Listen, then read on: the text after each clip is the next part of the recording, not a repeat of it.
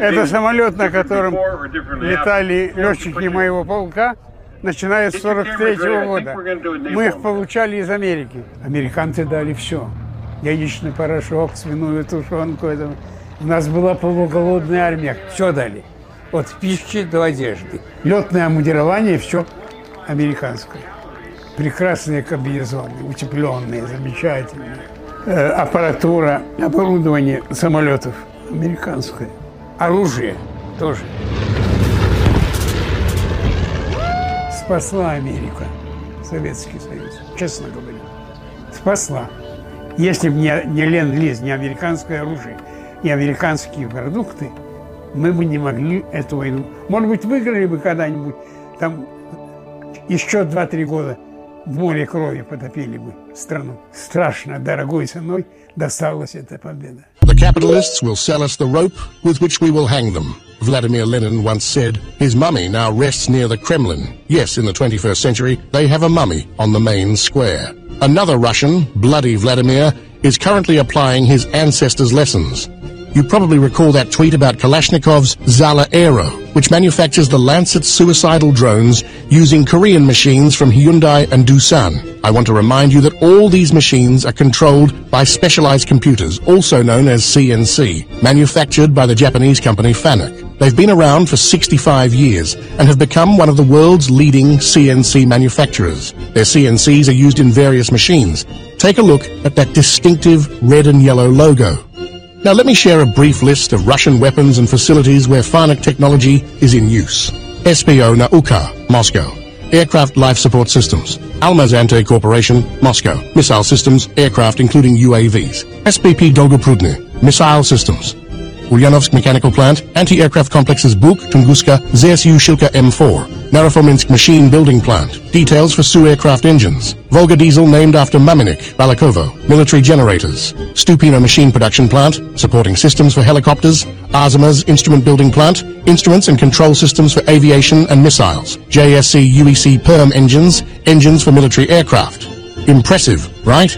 Now you might ask, what about the present? Well, in May 2023, the Russians held an exhibition dedicated to metalwork, and guess who made an appearance? Fanuc was there, present on three machines from Taiwan, three from China, one locally made in Russia, and one from Korea.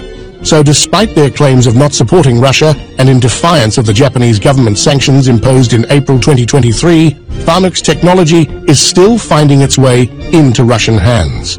Why? Because it's efficient, and aids in creating devastating weapons that harm civilians.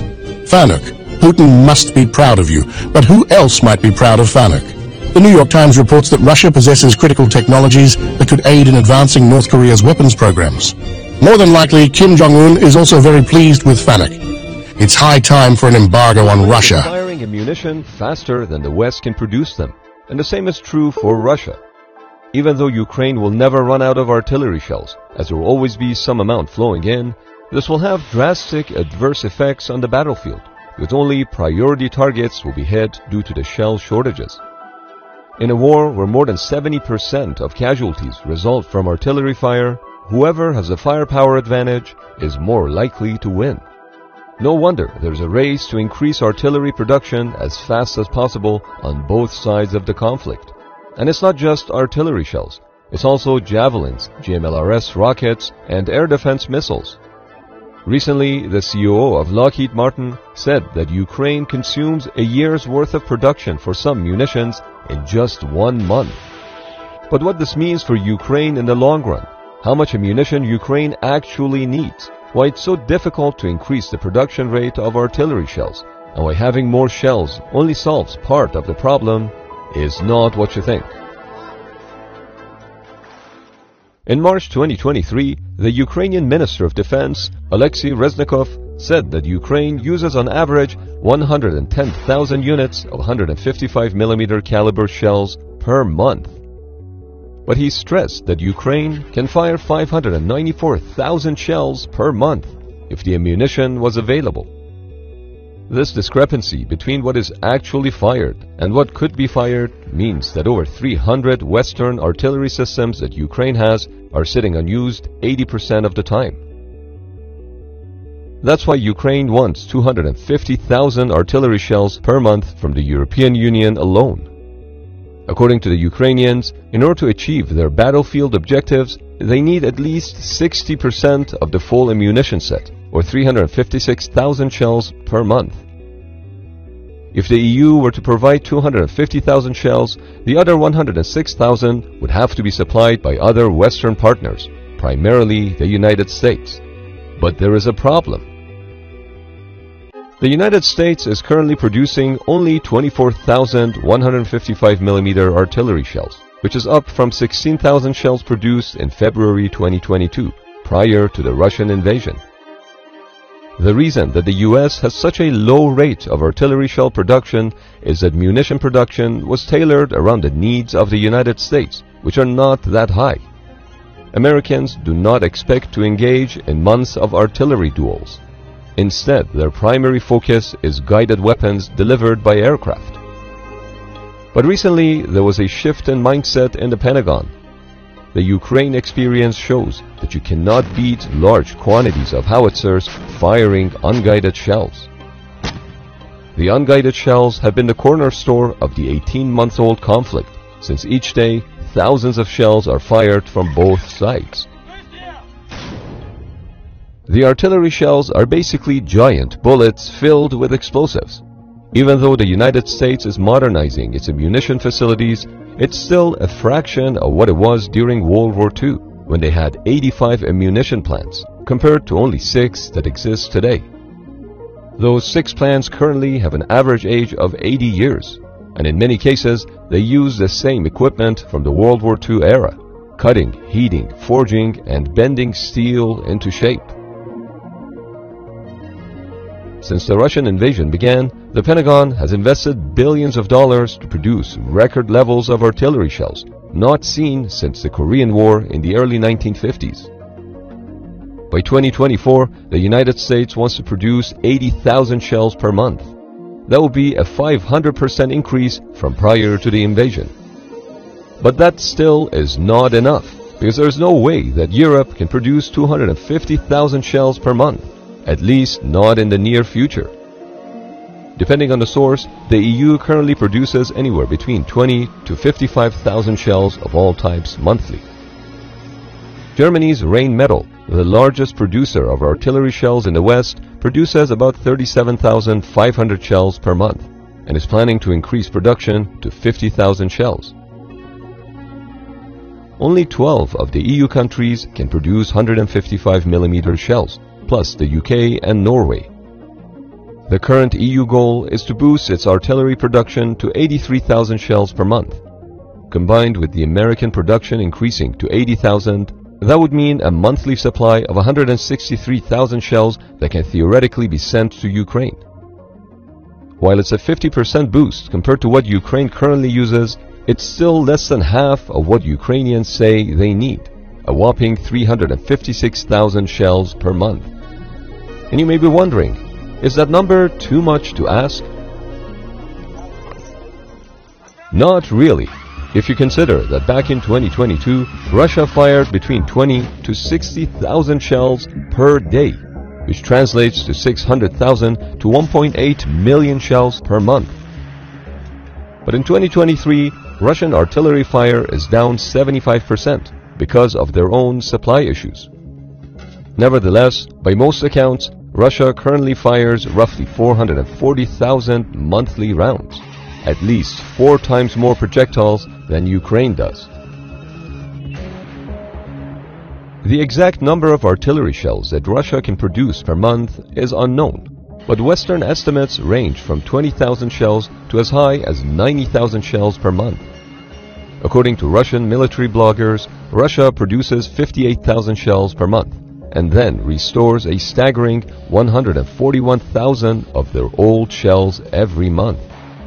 This means that Russia can produce and restore about 6,500 shells per day, which is at least three times less than the 20,000 projectiles that the Russian military currently uses on a daily basis.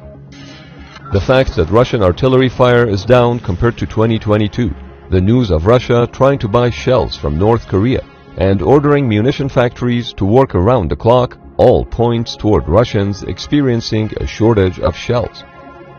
With consumption far exceeding production numbers, the shells could have only come from one source stockpiles. The United States doesn't advertise the number of 155mm shells that it has in its arsenal. But what we do know is that the US has given Ukraine more than 2 million 155mm artillery rounds so far. All those projectiles came from the old stockpiles, and now they're replacing their stockpiles with newly produced shells. Judging by the news headlines, the artillery shell stockpile situation in Europe is dire. One source suggested that Germany only has 20,000 high-explosive artillery shells left. According to the NATO Secretary General, Jens Stoltenberg, the Allies so far have depleted their stocks to support Ukraine, which is unsustainable without ramping up productions of weapons. At the current rates, Ukraine is burning through ammunition a lot faster than NATO countries currently manufacture. Massive industrial bottlenecks in manufacturing artillery shells and other weapon systems have resulted in a race of logistics against Russia. So what's the bottleneck when it comes to the production of artillery munitions? The raw materials do not seem to be an area of concern, since vast stockpiles of raw materials already exist, and there's plenty of steel to go around. The biggest issue in ramping up production is acquiring or building the machine tools that are needed to produce munitions. No wonder some machinery that dates back to World War II is still in use to this day. Lack of production lines is the challenge. I believe our national interest there is that I am convinced that if the Ukrainian military doesn't stop and repel that Russian invasion, it's not going to be too long before that Russian army crosses a border that our men and women in uniform are going to have to go and fight under our NATO treaty. I truly believe it, whether that's whether that's Estonia, Latvia, Lithuania, whether it's Baltic, or Poland, I don't know. I told you then, and I will repeat it again, that you, in principle, formulate your questions based on Western logic, which is based on what is called the Russian house. And the situation is different. Russia no longer has a one-man counter to this situation. What kind of escalation are we talking about? All types of weapons are involved, from submarines to strategic aircraft. By the way, this is the first war. It is definitely the first war in which absolutely all types of weapons have already been used. Therefore, my answer is simple. There is no need to formulate the question, but the logic itself needs to be changed a little. Not everything depends, and not everything is in the hands of the Russian Federation. Definitely not. And not everything is in the hands of other players on the world stage. A little depends on us. Это одна страна вероломно напала на другую, и за это получила по башке. Вот и все. Только получили жители, которые делали вид, что все хорошо. У нас умный царь, он решает. Вот он дорешался. А теперь они сидят без лекарств. И говорят, а как же так? А вот так. Понятно объясняю, нет? Нет, ну хорошо. А почему э, из-за этого жители России не могут получить лекарства? Потому что это, это их президент принял решение. Они в ответе за своего президента. Они же как бы его выбирали, правда? У него же огромный рейтинг. Его же очень любят россияне. Ну, отдувайтесь, ребят.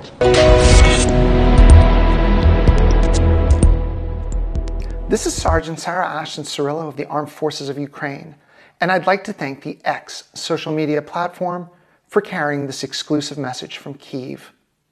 There has been much discussion recently related to my role within the Armed Forces of Ukraine. Before answering some of the questions put forward by Senator Vance of Ohio, I'd like to thank all those in the U.S. who are supporting the Ukrainian people. Without Republicans and Democrats working together on behalf of Ukraine, our growing and unstoppable success on the battlefield, and the inevitable victory it will bring over the Russian invaders would take significantly longer. The delivery of ATACMS will further expedite our victory while saving lives and tax dollars in the process. America is once more showing why it's history's greatest republic and the world's lone superpower, and all of us in Ukraine are humbled by the support we're receiving from the American people. Let me also take a moment in my role as spokesperson for the AFU's Territorial Defense Forces to state unequivocally that we in the TDF and across Ukraine believe journalists are heroes and have the right to report on Ukraine's war for liberation without interference. Free speech is the pillar of all democracy. The First Amendment of the US Constitution, along with the rest of that sacred document, is ordained by God. The Russian propagandists and war criminals who are spreading lies and pushing false narratives are not journalists. They are information agents and an extension of the Putin Prigozhin effort to spread chaos and wreak havoc across the globe. In Ukraine, we do not seek vengeance, only justice. Because of this, these enemies of freedom and democracy will have to answer for their crimes in a court of law. Senator Vance recently asked the U.S. Director of National Intelligence, along with the Secretaries of State and Defense, if I was working in some capacity for the American government. Simply put, I'm an American serving as a Ukrainian infantry soldier and combat medic who was brought from the zero line and assigned to the TDF's media team in the dual role of spokesperson and Russian disinformation analyst. The remaining speculation surrounding me is disappointing. While in Ukraine we are fighting for global liberty and the ideology of victory, too many in Moscow and across the world are still caught up in focusing on the tired trope of gender chaos. Ukraine is a nation that embraces individual liberty and maintains a devotion to God. The freedom that Ukraine is fighting for is not based on carving out privilege for some, but creating a pathway of prosperity and success founded in hard work and the rule of law for all. Neither I nor any Ukrainian is fighting for tolerance and acceptance for any one group, but for the freedom of every human. This freedom is one that most closely resembles the heroic efforts of the American patriots in 1775. I've never been more proud to be a US citizen as I am fighting on behalf of the Ukrainian people against the tyranny of Russia and their assorted enablers, all of whom are enemies of the United States. I'll finish by stating unequivocally that I only answer to three groups of people my Ukrainian commanders, the Ukrainian people, and the American taxpayer. And in taking my responsibility to all three seriously, I have one goal to help you return Ukraine to its legally recognized 1991 borders in the quickest and most efficient way possible. Doing so means saving Ukrainian and Russian lives. God bless America and Slava Ukraini. I enjoy the sensation of burning, the anxiety of others, and the subsequent arrival of fires. People are in shock their eyes popping out. As for me, it's all for fun and amusement. I observe their running, anxiety, attempts to harm using their hands, and it intensifies my burning sensation. Meanwhile, I stand at a distance laughing,